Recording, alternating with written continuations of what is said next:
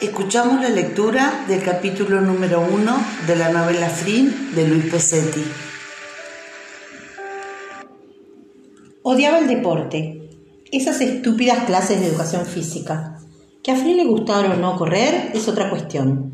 De hecho, no le entusiasmaba mucho, pero no al punto de odiarlo. La clase de educación física era otra cosa, estúpidamente odiosa. La clase, el profesor, y Ferraro y todos sus atléticos preferidos que lo iban a hacer figurar en alguna Olimpiada. Podrían ser hermosas mañanas sintiendo un poco de frío, de no tener que estar a las 7 en la cancha para la clase de educación física.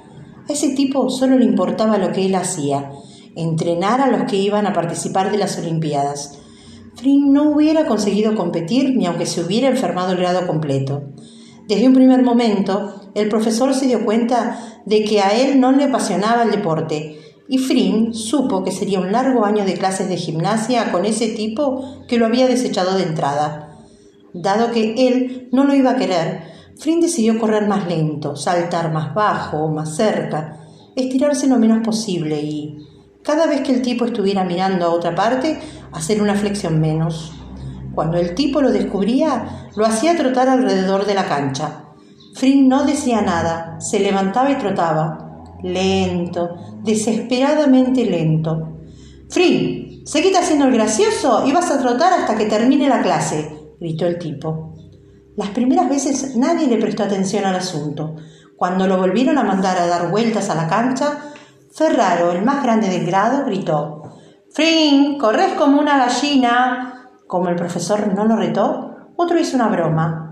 Frin va a competir en las Olimpiadas, pero de caracoles. Tampoco le dijo nada. El grupo entendió perfectamente y aprovecharon para burlarse, pero él seguía su paso, que apenas llegaba a ser trote. Parecía que se iba a caer en cualquier momento, que había sido el único sobreviviente de una explosión o algo así. Pero no, era que estaba trotando. Hacia la mitad del año ya nadie le hacía bromas no porque se hubieran dado vuelto buenos, sino porque había dejado de ser novedad. Que Flynn estuviera haciendo ejercicios con todos o dando vueltas solo, daba lo mismo. Iba más despacio que si caminara. El tipo se desesperaba y le gritaba. Entonces Flynn sentía que le ganaba. Iba a trotar despacio hasta que al tipo le explotara el cerebro como una olla de espaguetis. Una vez le aplicó una sanción. Flynn le contestó. No es justo solo porque no corro como usted quiere. Él sabía que no era así, eso.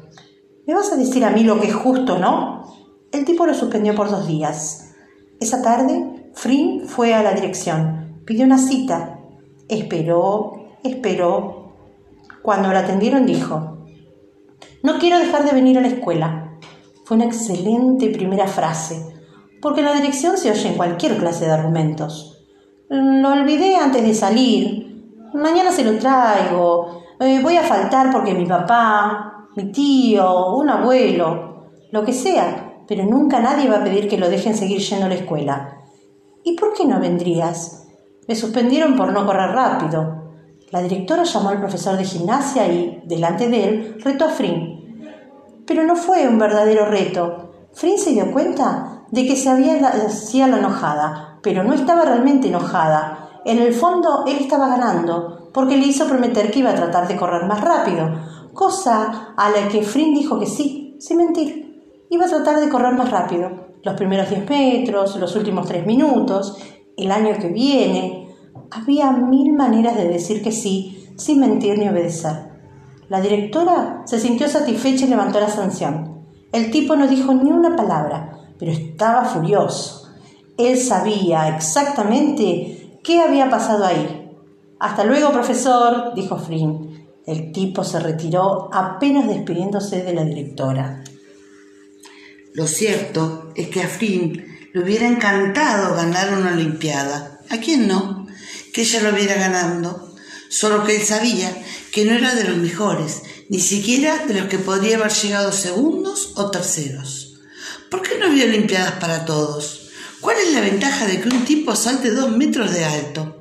Las Olimpiadas no representan un beneficio a la humanidad. Esa era su conclusión. Pero uno que salta más alto, hay montones que son dejados de, lado.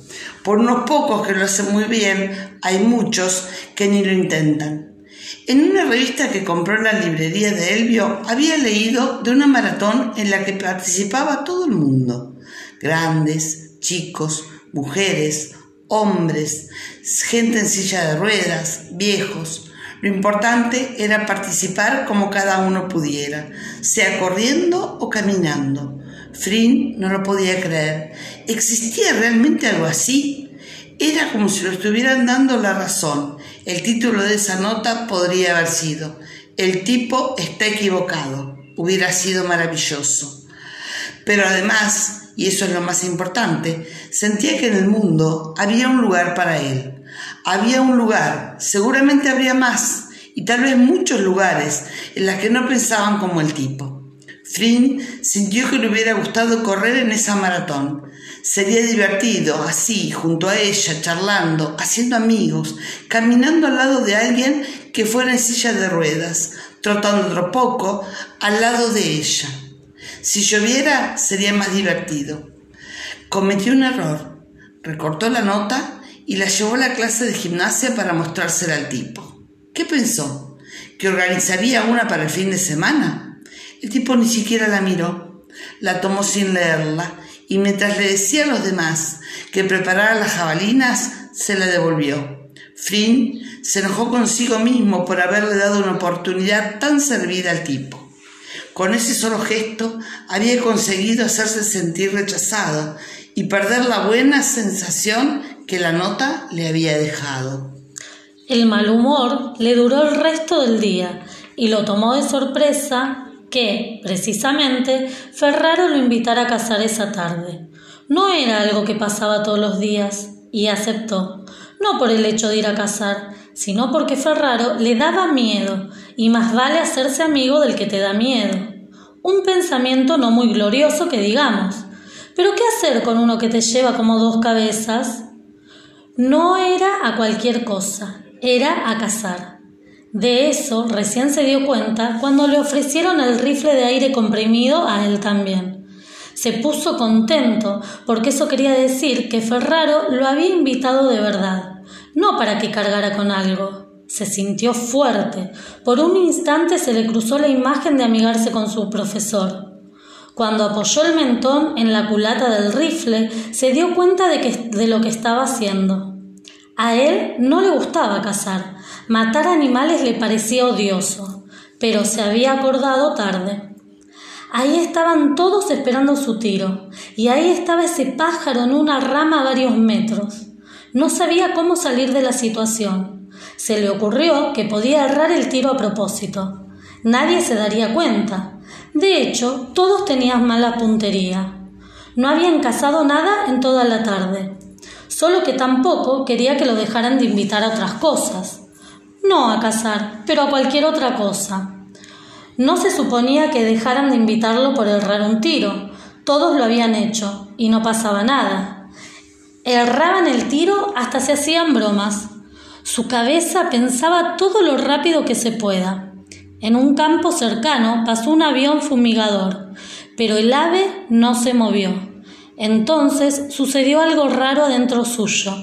Le apuntó al pájaro, porque si daba en el blanco le demostraría a Ferraro y a los demás que él no solo era el que trotaba alrededor de la cancha, pero a la vez lo tranquilizaba saber que su puntería era pésima.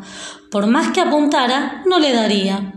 Sintió un fugaz alivio, porque le pareció que había encontrado una manera de resolver las dos situaciones al mismo tiempo y apretó el gatillo.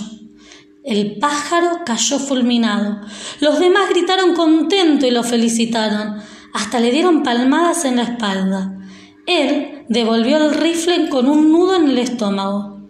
Decidieron regresar porque ya se hacía de noche.